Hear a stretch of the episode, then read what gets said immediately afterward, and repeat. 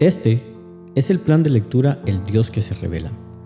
Una lectura bíblica para cada día del año en la versión Reina Valera 60.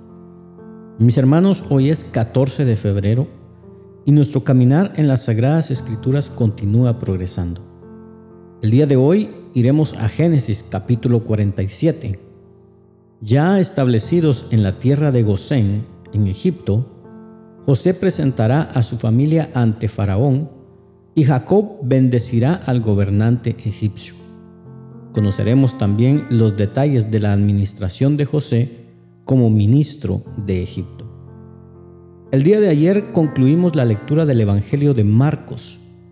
Hoy iniciamos la mirada del testimonio de nuestro Señor Jesús en el tercer Evangelio, el Evangelio de Lucas.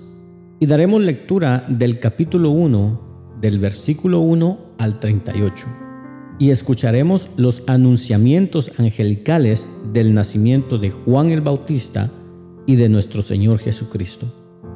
Volveremos al Antiguo Testamento, Job capítulo 13. Job en su amargura y angustia argumentará y preguntará al Señor acerca del porqué de sus adversidades. De igual manera, ayer por la gracia de Dios, terminamos la lectura de la carta a los romanos. Hoy nos acercamos a la trinchera pastoral y conoceremos los desafíos de la complicada congregación de Corinto. Escucharemos la primera carta a los Corintios, capítulo 1. Porque el Señor nos dijo, cuando ustedes me busquen, me encontrarán, siempre cuando me busquen de todo corazón. Comencemos. Génesis capítulo 47 dice lo siguiente. Vino José y lo hizo saber a Faraón y dijo, Mi padre y mis hermanos y sus ovejas y sus vacas, con todo lo que tienen, han venido de la tierra de Canaán, y he aquí están en la tierra de Gosén. Y de los postreros de sus hermanos, tomó cinco varones y los presentó delante de Faraón. Y Faraón dijo a sus hermanos, ¿cuál es vuestro oficio? Y ellos respondieron a Faraón, Pastores de ovejas son tus siervos, así nosotros como nuestros padres. Dijeron además a Faraón, Para morar en esta tierra hemos venido, porque no hay pasto para las ovejas de tus siervos, pues el hambre es grave en la tierra de Canaán. Por tanto, te rogamos ahora que permitas que habiten tus siervos en la tierra de Gosén. Entonces Faraón habló a José, diciendo, Tu padre y tus hermanos han venido a ti. La tierra de Egipto delante de ti está. En lo mejor de la tierra haz habitar a tu padre y a tus hermanos. Habiten en la tierra de Gosén. Y si entiendes que hay entre ellos hombres capaces, ponlos por mayorales del ganado mío. También José introdujo a Jacob su padre y lo presentó delante de Faraón, y Jacob bendijo a Faraón. Y dijo Faraón a Jacob, ¿cuántos son los días de los años de tu vida? Y Jacob respondió a Faraón, los días de los años de mi peregrinación son ciento treinta. Pocos y malos han sido los días de los años de mi vida, y no han llegado a los días de los años de la vida de mis padres en los días de su peregrinación. Y Jacob bendijo a Faraón y salió de la presencia de Faraón. Así José hizo habitar a su padre y a sus hermanos, y les dio posesión en la tierra de Egipto, en lo mejor de la tierra, en la tierra de Ramesés como mandó Faraón. Y alimentaba José a su padre y a sus hermanos y a toda la casa de su padre con pan según el número de los hijos. No había pan en toda la tierra y el hambre era muy grave, por lo que desfalleció de hambre la tierra de Egipto y la tierra de Canaán. Y recogió José todo el dinero que había en la tierra de Egipto y en la tierra de Canaán por los alimentos que de él compraban y metió José el dinero en casa de Faraón. Acabado el dinero de la tierra de Egipto y de la tierra de Canaán, vino todo Egipto a José diciendo, Danos pan, ¿por qué moriremos delante de ti por haberse acabado el dinero? Y José dijo, Dad vuestros ganados, y yo os daré por vuestros ganados si se ha acabado el dinero. Y ellos trajeron sus ganados a José, y José les dio alimentos por caballos y por el ganado de las ovejas y por el ganado de las vacas y por asnos, y les sustentó de pan por todos sus ganados aquel año.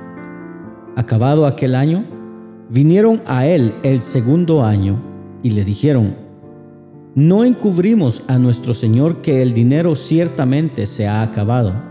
También el ganado es ya de nuestro Señor Nada ha quedado delante de nuestro Señor sino nuestros cuerpos y nuestra tierra. ¿Por qué moriremos delante de tus ojos, así nosotros como nuestra tierra? Cómpranos a nosotros y a nuestra tierra por pan, y seremos nosotros y nuestra tierra siervos de Faraón. Y danos semilla para que vivamos y no muramos, y no sea asolada la tierra. Entonces compró José toda la tierra de Egipto para Faraón, pues los egipcios vendieron cada uno sus tierras, porque se agravó el hambre sobre ellos, y la tierra vino a ser de Faraón. Y al pueblo lo hizo pasar a las ciudades, desde un extremo al otro del territorio de Egipto. Solamente la tierra de los sacerdotes no compró, por cuanto los sacerdotes tenían ración de Faraón y ellos comían la ración que Faraón les daba. Por eso no vendieron su tierra. Y José dijo al pueblo, He aquí os he comprado hoy, a vosotros y a vuestra tierra para Faraón. Ved aquí semilla y sembraréis la tierra. De los frutos daréis el quinto a Faraón, y las cuatro partes serán vuestras para sembrar las tierras y para vuestro mantenimiento y de los que están en vuestras casas y para que coman vuestros niños. Y ellos respondieron, la vida nos has dado, hallemos gracia en ojos de nuestro Señor y seamos siervos de Faraón. Entonces José lo puso por ley hasta hoy sobre la tierra de Egipto, señalando para Faraón el quinto, excepto solo la tierra de los sacerdotes, que no fue de Faraón. Así habitó Israel en la tierra de Egipto, en la tierra de Gosén, y tomaron posesión de ella, y se aumentaron y se multiplicaron en gran manera. Y vivió Jacob en la tierra de Egipto diecisiete años, y fueron los días de Jacob, los años de su vida, ciento cuarenta y siete años. Y llegaron los días de Israel para morir, y llamó a José su hijo y le dijo, si he hallado ahora gracia en tus ojos, te ruego que pongas tu mano debajo de mi muslo y harás conmigo misericordia y verdad. Te ruego que no me entierres en Egipto, mas cuando duerma con mis padres, me llevarás de Egipto y me sepultarás en el sepulcro de ellos. Y José respondió, haré como tú dices. E Israel dijo, júramelo. Y José le juró. Entonces Israel se inclinó sobre la cabecera de la cama.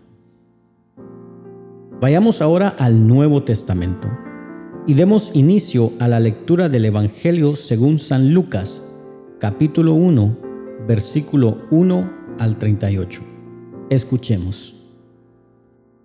Puesto que ya muchos han tratado de poner en orden la historia de las cosas que entre nosotros han sido ciertísimas, tal como nos lo enseñaron los que desde el principio lo vieron con sus ojos y fueron ministros de la palabra, me ha parecido también a mí, después de haber investigado con diligencia todas las cosas desde su origen, escribirlas por orden oh excelentísimo Teófilo, para que conozcas bien la verdad de las cosas en las cuales has sido instruido.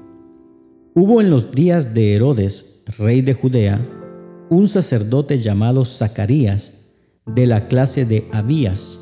Su mujer era de las hijas de Aarón y se llamaba Elizabeth. Ambos eran justos delante de Dios y andaban irreprensibles en todos los mandamientos y ordenanzas del Señor. Pero no tenían hijo, porque Elizabeth era estéril y ambos eran ya de edad avanzada. Aconteció que ejerciendo Zacarías el sacerdocio delante de Dios, según el orden de su clase, conforme a la costumbre del sacerdocio, le tocó en suerte ofrecer el incienso entrando en el santuario del Señor. Y toda la multitud del pueblo estaba fuera orando a la hora del incienso. Y se le apareció un ángel del Señor puesto en pie a la derecha del altar del incienso. Y se turbó Zacarías al verle y le sobrecogió temor. Pero el ángel le dijo, Zacarías, no temas, porque tu oración ha sido oída, y tu mujer Elizabeth te dará a luz un hijo, y llamarás su nombre Juan. Y tendrás gozo y alegría, y muchos se regocijarán de su nacimiento, porque será grande delante de Dios. No beberá vino ni sidra, y será lleno del Espíritu Santo, aún desde el vientre de su madre y hará que muchos de los hijos de Israel se conviertan al Señor Dios de ellos, e irá delante de él con el espíritu y el poder de Elías, para hacer volver los corazones de los padres a los hijos y de los rebeldes a la prudencia de los justos, para preparar al Señor un pueblo bien dispuesto. Dijo Zacarías al ángel, ¿en qué conoceré esto? Porque yo soy viejo y mi mujer es de edad avanzada. Respondiendo el ángel le dijo, Yo soy Gabriel, que estoy delante de Dios, y he sido enviado a hablarte y a darte estas buenas nuevas. Y ahora quedarás mudo y no podrás hablar hasta el día en que esto se haga, por cuanto no creíste mis palabras, las cuales se cumplirán a su tiempo. Y el pueblo estaba esperando a Zacarías y se extrañaba de que él se demorase en el santuario. Pero cuando salió, no les podía hablar y comprendieron que había visto visión en el santuario. Él les hablaba por señas y permaneció mudo. Y cumplidos los días de su ministerio, se fue a su casa. Después de aquellos días, concibió su mujer Elizabeth y se recluyó en casa por cinco meses diciendo, Así ha hecho conmigo el Señor en los días en que se dignó quitar mi afrenta entre los hombres. Al sexto mes, el ángel Gabriel fue enviado por Dios a la ciudad de Galilea, llamada Nazaret, a una virgen desposada con un varón que se llamaba José, de la casa de David, y el nombre de la virgen era María. Y entrando el ángel en donde ella estaba, dijo, Salve muy favorecida, el Señor es contigo, bendita tú entre las mujeres. Mas ella, cuando le vio, se turbó por sus palabras y pensaba qué salutación sería esta. Entonces el ángel le dijo, María, no temas, porque has hallado gracia delante de Dios, y ahora concebirás en tu vientre y darás a luz un hijo y llamarás su nombre Jesús. Este será grande y será llamado Hijo del Altísimo, y el Señor Dios le dará el trono de David su padre, y reinará sobre la casa de Jacob para siempre, y su reino no tendrá fin. Entonces María dijo al ángel, ¿Cómo será esto? Pues no conozco varón. Respondiendo el ángel le dijo, El Espíritu Santo vendrá sobre ti, y el poder del Altísimo te cubrirá con su sombra, por lo cual también el santo ser que nacerá será llamado Hijo de Dios. Y he aquí tu parienta Elizabeth, ella también ha concebido hijo en su vejez, y este es el sexto mes para ella, la que llamaban estéril porque nada hay imposible para Dios. Entonces María dijo, He aquí la sierva del Señor, hágase conmigo conforme a tu palabra. Y el ángel se fue de su presencia. Volvamos al Antiguo Testamento, al libro de Job, capítulo 13. Escuchemos el testimonio. He aquí, todas estas cosas han visto mis ojos, y oído y entendido mis oídos. Como vosotros lo sabéis, lo sé yo. No soy menos que vosotros. Mas yo hablaría con el Todopoderoso y querría razonar con Dios. Porque ciertamente vosotros sois fraguadores de mentira, sois todos vosotros médicos nulos. Ojalá callarais por completo, porque esto os fuera sabiduría. Oíd ahora mi razonamiento, y estad atentos a los argumentos de mis labios. ¿Hablaréis iniquidad por Dios? ¿Hablaréis por él engaño? ¿Haréis acepción de personas a su favor? ¿Contenderéis vosotros por Dios? ¿Sería bueno que Él os escudriñase? ¿Os burlaréis de Él como quien se burla de algún hombre? Él os reprochará de seguro si solapadamente hacéis acepción de personas. De cierto su alteza os habría de espantar y su pavor habría de caer sobre vosotros. Vuestras máximas son refranes de ceniza y vuestros baluartes son baluartes de lodo. Escuchadme y hablaré yo y que me venga después lo que viniere. ¿Por qué quitaré yo mi carne con mis dientes y tomaré mi vida en mi mano? He aquí, aunque él me matare, en él esperaré.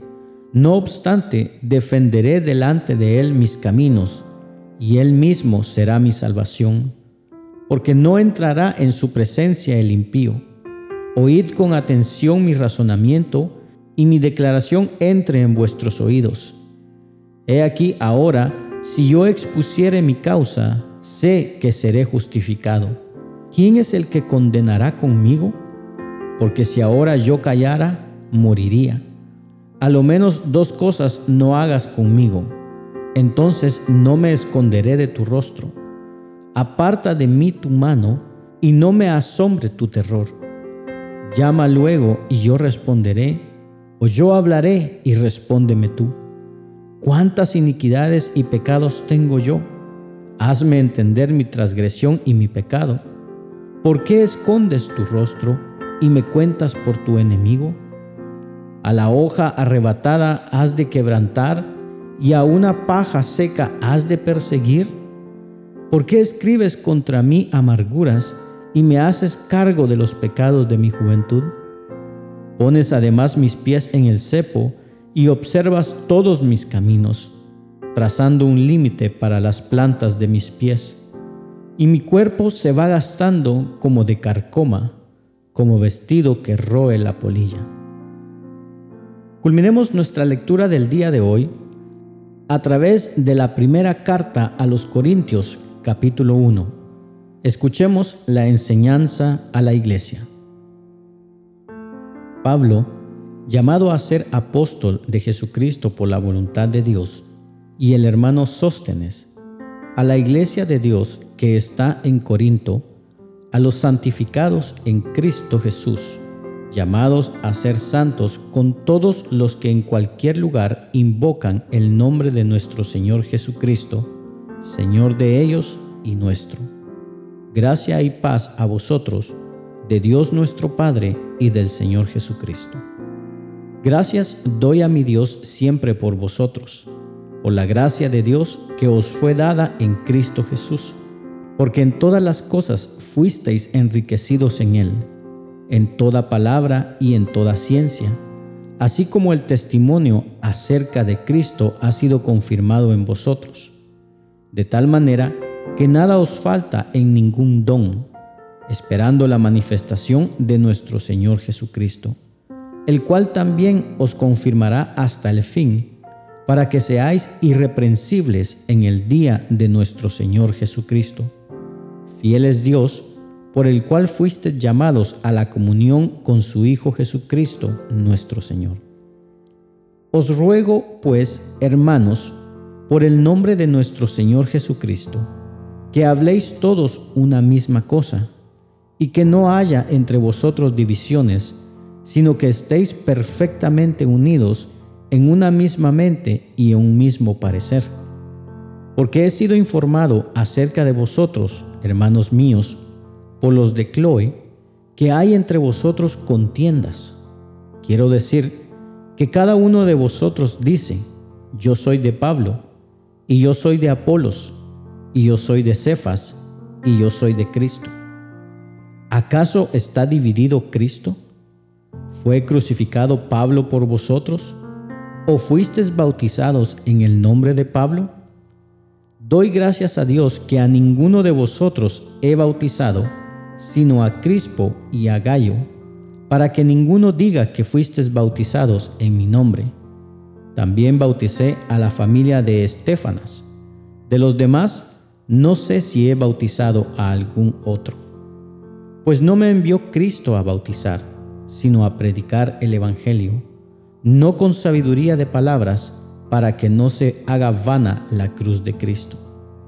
Porque la palabra de la cruz es locura a los que se pierden, pero a los que se salvan, esto es, a nosotros, es poder de Dios. Pues está escrito, destruiré la sabiduría de los sabios y desecharé el entendimiento de los entendidos. ¿Dónde está el sabio? ¿Dónde está el escriba? ¿Dónde está el disputador de este siglo? ¿No ha enloquecido Dios la sabiduría de este mundo? Pues ya que en la sabiduría de Dios el mundo no conoció a Dios mediante la sabiduría, agradó a Dios salvar a los creyentes por la locura de la predicación. Porque los judíos piden señales y los griegos buscan sabiduría. Pero nosotros predicamos a Cristo crucificado, para los judíos ciertamente tropezadero y para los gentiles locura. Mas para los llamados, así judíos como griegos, Cristo poder de Dios y sabiduría de Dios.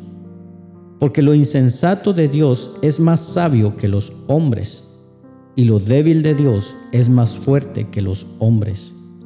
Pues mirad, hermanos, vuestra vocación, que no sois muchos sabios según la carne, ni muchos poderosos, ni muchos nobles, sino que lo necio del mundo escogió Dios para avergonzar a los sabios, y lo débil del mundo escogió Dios para avergonzar a lo fuerte, y lo vil del mundo y lo menospreciado escogió Dios, y lo que no es, para deshacer lo que es a fin de que nadie se jacte en su presencia.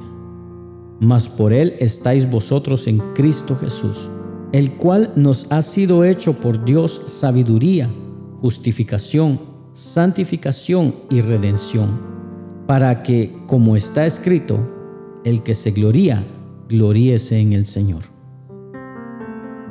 Gracias por acompañarnos en la lectura de hoy. Este es el plan de lectura El Dios que se revela. Una lectura bíblica para cada día del año en la versión Reina Valera 60. Esperamos que haya sido de bendición para tu vida. Comparte este mensaje con tus amigos y familiares. Acompáñanos el día de mañana y suscríbete a nuestras redes sociales. Tengo un gran día, ánimo y adelante. Y recuerda, ser de bendición en donde quiera que estemos es el propósito de Dios por el cual nacimos.